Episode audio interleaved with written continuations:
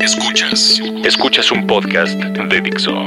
Escuchas a León Krause, Epicentro, por Dixo, la productora de podcast más importante en habla hispana.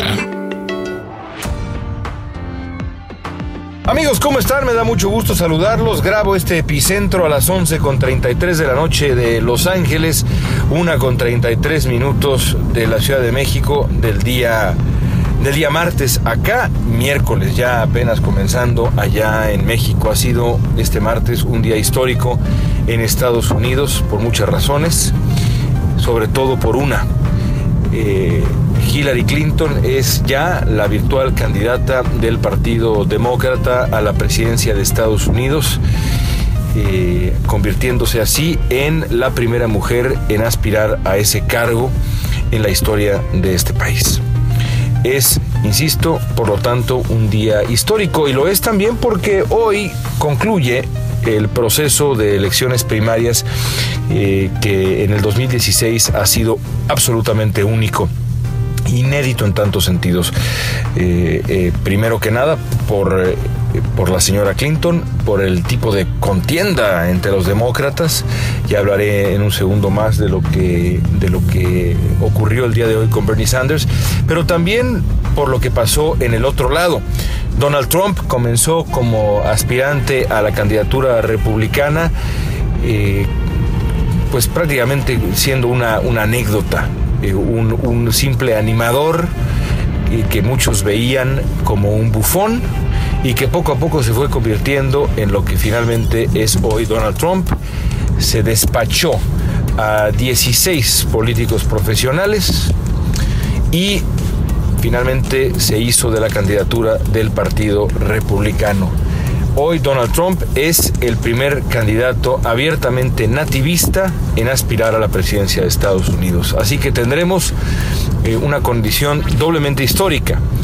Del lado republicano, una muy mala noticia, el hecho de que los votantes de ese partido hayan elegido a un hombre eh, cuya retórica es abiertamente nativista, cuyo, eh, cuya agenda eh, arraiga en el prejuicio de muchos, de muchos tipos, comenzando por el racial, y por otro lado, que los votantes demócratas se hayan inclinado después de una larga contienda, una larga batalla por una mujer.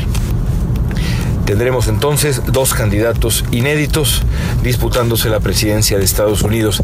El otro elemento de esta, de esta lucha, de esta contienda, ha sido Bernie Sanders. El día de hoy, Bernie Sanders tomó el micrófono después de, de, de, varias horas de espera, porque los reporteros eh, esperábamos que Sanders hablara mucho antes de lo que finalmente eh, habló en Santa Mónica, en el oeste de la ciudad de Los Ángeles. Eh, se tardó Sanders en tomar el micrófono en el aeropuerto de Santa Mónica y creo yo que al escuchar su discurso queda claro por qué se tomó su tiempo. Debe haber sido para Sanders esta una tarde, una noche llena de decepción.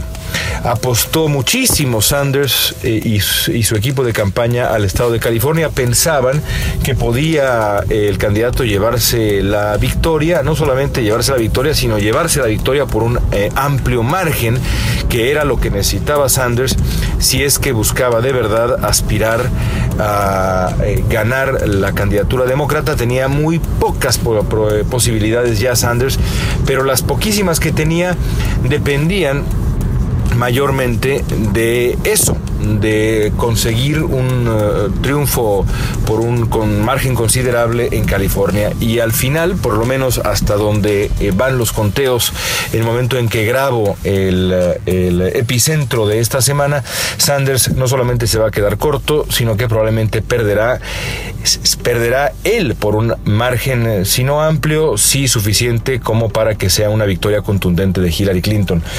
A mí me dijo Bernie Sanders en una entrevista que tuvimos, de la que ya he hablado aquí en Epicentro, que de perder California, de perder este 7 de junio en eh, la mayoría de los estados en juego, como ocurrió, eh, dedicaría toda su energía a evitar que Donald Trump fuera presidente de los Estados Unidos. Eh, su discurso de hoy se refirió en efecto a Trump en distintas ocasiones.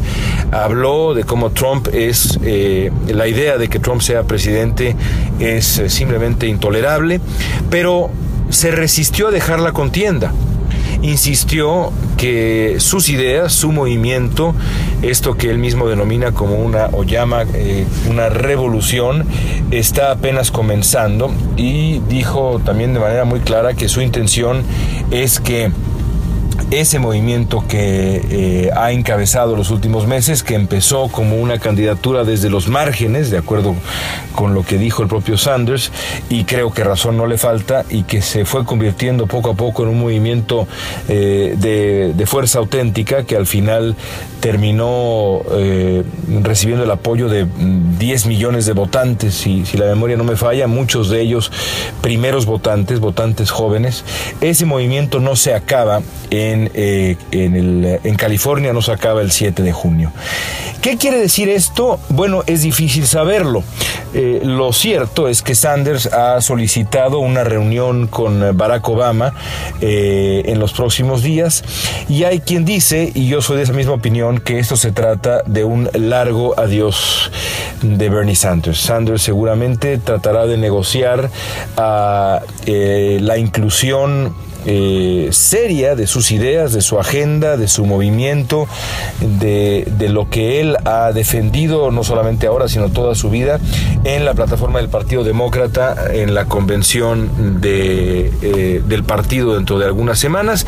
Y después tendrá la muy eh, poco envidiable tarea de explicarle a sus seguidores por qué eh, se retira de la contienda y por qué, a pesar de que se retira de la contienda, es importante que apoyen sus seguidores a Hillary Clinton. Tendrá que explicar por qué, eh, incluso después de una batalla tan eh, sangrienta en términos no, literales, pero eh, ciertamente políticos, ahora hay que dar vuelta a la página, democráticamente hablando, y hay que apoyar o deben apoyar esos seguidores a la candidata que comparte con Sanders después de todo, pues un alto porcentaje de posiciones. Hay otras posiciones en las que Hillary Clinton y Bernie Sanders, otras cosas están en desacuerdo, pero muchas más, son muchas más las coincidencias, evidentemente, que los desacuerdos. Será seguramente un discurso eh, eh, muy complicado para Sanders, pero tendrá que hacerlo porque, como él mismo explicó el día de hoy, lo único que el Partido Demócrata, lo único que los demócratas, los, lo único que los que tienen eh, ideas similares a las que tiene Sanders, los liberales, los progresistas en Estados Unidos no pueden permitir es un triunfo de Donald Trump. Ya verá, ya veremos más, bien eh, a qué grado eh, Sanders eh, tiene éxito en esta misión tan compleja, con cuánta, con cuánta, no solamente honestidad, sino con cuánto entusiasmo aborda esta complicadísima misión. Mucho depende de, de ello, porque es evidente que lo que Bernie Sanders ha conquistado es algo serio, que la importancia que tiene su movimiento es algo serio y que la, eh, el peso que pueden tener en eh, noviembre sus votantes, los votantes que eh, simpatizan con Bernie Sanders, es enorme. No por nada, Donald Trump en su discurso también del día de hoy dijo que pretende ir por los votantes de Sanders, ofrecerle a los votantes de Sanders una opción. Así que la pelota está en la cancha de Bernie Sanders, quien a pesar de haber perdido ya aritméticamente, tiene todavía mucho que hacer en esta contienda tan sui generis, tan especial, tan emocionante y también tan potencialmente peligrosa que hemos visto. Escuchas a León Krause, Epicentro. Por supuesto, la otra gran historia de la que hay que hablar esta semana es lo que ocurrió en México el fin de semana. Y yo eh, me quiero concentrar en, eh, eh, un aspecto de lo que vivimos el domingo pasado. Se, se, ha puesto de moda en México desde hace mucho tiempo, ya, o desde hace algún tiempo, digamos, el denostar a la democracia el insistir que México no es un país democrático. Varias, varias voces, eh, algunas de ellas eh, con auténtica popularidad en redes sociales, eh, insisten en México y fuera de México que la democracia mexicana no solamente es frágil, sino que es inexistente. Y creo yo que si algo demostró el proceso del domingo pasado, eh, las elecciones del domingo pasado en los dos estados que estuvieron en juego, eh, estados muy distintos, muy diversos, con retos muy diferentes, con amenazas que muy distintas también, enfrentando amenazas eh, también muy diferentes, estados, varios de ellos azotados por la violencia, por la eh, eh, amenaza del narcotráfico, del crimen organizado, otros más por eh, otro tipo de problemas. Es decir, de verdad a lo largo y ancho de México se celebraron elecciones. en todos esos estados, lo que triunfó, lo que imperó fue el voto razonado, el voto inteligente, y sobre todo, y aquí cito, digamos, a mis clásicos, el voto, punto, sin adjetivos. El peso del voto, lo que el voto puede hacer en la vida de un, eh, de un sitio, iba yo a decir de un país, y quizá es la palabra correcta, pero eh, quizá lo más preciso sería en este caso la vida de un Estado, la vida de una comunidad, de una determinada sociedad. Porque lo que vimos en varios estados de la República, eh, sobre todo aquellos, por ejemplo, en los que el PRI perdió el poder, pienso en el estado de Veracruz de manera muy puntual, aunque podríamos hablar de, varios otros ejemplos, eh, es el ejercicio más pleno de la democracia. Eh, un gobierno criticado, señalado, de manera, por supuesto, eh, hasta donde sabemos, plenamente justificada y ahí está, entre muchas otras cosas, la extraordinaria investigación que hiciera eh, Animal Político del gobierno veracruzano actual. Ese gobierno fue castigado en las urnas por la sociedad, por los ciudadanos. Los ciudadanos evaluaron a ese gobierno, se presentaron a las urnas, le dieron la espalda a eh, ese gobierno o al partido que eh, respalda a ese gobierno y le dieron el poder a otra opción. Esa es la definición misma de la democracia. Es el castigo de un mal gobierno a través del voto para elegir a otro gobierno. Y eso es, insisto, exactamente lo que ocurrió en Veracruz y no solamente en Veracruz, sino en otros estados. El castigo al PRI el castigo al PRI eh, en general en México diría yo a pesar de las cinco eh, de los cinco estados las cinco entidades que el PRI logró eh, en las que el PRI logró triunfar es, es fue un incentivo evidente y la manera como ese eh, castigo se transformó en votos y cómo esos votos se transformaron en victorias de la oposición, en este caso del Partido Acción Nacional, es una prueba clarísima de por qué la democracia mexicana existe. ¿Por qué la democracia mexicana funciona en sus términos más esenciales, pero también más importantes, que es lo que ya describí? Como herramienta para retirar del poder a un gobierno que no funciona y poner en el poder a otro gobierno que puede o no funcionar, pero que merece eh, reemplazar a ese otro gobierno que no funciona. Yo nunca olvidaré cómo en Sonora el gobierno del PRI que en ese momento, cuando, cuando sucedió la terrible tragedia, que por estos días se cumple también el aniversario de la tragedia de la guardería ABC, Sonora era gobernado por el PRI de Eduardo Burs. Algunas semanas después, ahí estaba yo ese día de la elección, el candidato del PRI, que hasta antes de la guardería ABC llevaba la delantera, terminó perdiendo el gobierno eh, frente al Partido de Acción Nacional. Luego ese gobierno de Acción Nacional resultó un desastre, pero esa es otra historia. Lo importante es que el, eh, gobierno eh, del PRI, el gobierno omiso en el terrible caso de la guardería ABC, fue castigado en las urnas y entró a gobernar otro partido, eh, otra entidad política eh, tomó las riendas de ese Estado. Esa también fue la definición de la democracia. Así que yo creo que hay que quitarnos de la cabeza las telarañas, por lo menos en, el, en este sentido de la evaluación más esencial del papel de la democracia en México y de si funciona, y la pregunta de si funciona o no la democracia en México, insisto, por lo menos en esta función, en este papel eh, más esencial, que para mí en muchos sentidos, francamente, es suficiente. Nada de esto quiere decir, por otro lado, que la democracia en México sea perfecta, que la democracia en México no necesite perfeccionarse, eh, que haya muchas cosas que haya que arreglar, que la injerencia de, sobre todo a nivel estatal, de los dineros de los, eh, de los eh, gobiernos en turno, de los gobiernos que ocupan las, que ocupan el poder en esos, en esos estados, en esas entidades, sea inadmisible las elecciones de Estado en los estados eh, son un riesgo constante en México. Los eh, eh, dineros fluyen de manera absolutamente inadmisible y hay que trabajar muchísimo para que todos esos defectos de la democracia mexicana sean corregidos a futuro. Es decir, todavía es una democracia en construcción, pero es una democracia no es una no es no es México un país que viva en una dictadura eh, a la que hay que desmontar para dar paso a una democracia. No, es un país que vive en un sistema democrático al que hay que perfeccionar.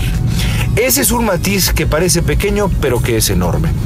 Y más nos vale, creo yo, eh, eh, dar la vuelta a la página y partir más bien de ese tipo de evaluación para que en el siguiente eh, periodo electoral, la siguiente votación que será crucial para el futuro de México, podamos todos los mexicanos analizar nuestra democracia y trabajar en la construcción de esa democracia de la mejor manera, quitándonos las telarañas eh, eh, inútiles e improductivas que, insisten en endilgarnos algunas voces.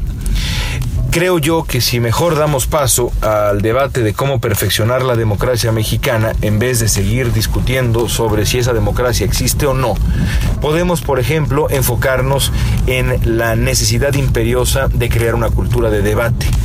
Que los siguientes candidatos presidenciales eh, no se salgan con la suya, esos candidatos y los partidos que, los, eh, que esos candidatos van a representar, y nos den a tole con el dedo eh, con la organización de debates. Es hora ya de que México se modernice en la organización de debates presidenciales serios, en los que el moderador no nada más sea un repartidor de la palabra, sino sea no nada más uno, sino varios auténticos eh, eh, eh, moderadores que no tengan mucho de moderados y más bien sean bastante inmoderados y reten a los candidatos con preguntas punzantes que sea posible eh, actuar como actúa un periodista en países eh, civilizados en donde esa parte de la democracia es, eh, es absolutamente esencial, no nada más en las elecciones presidenciales, sino en otro tipo de procesos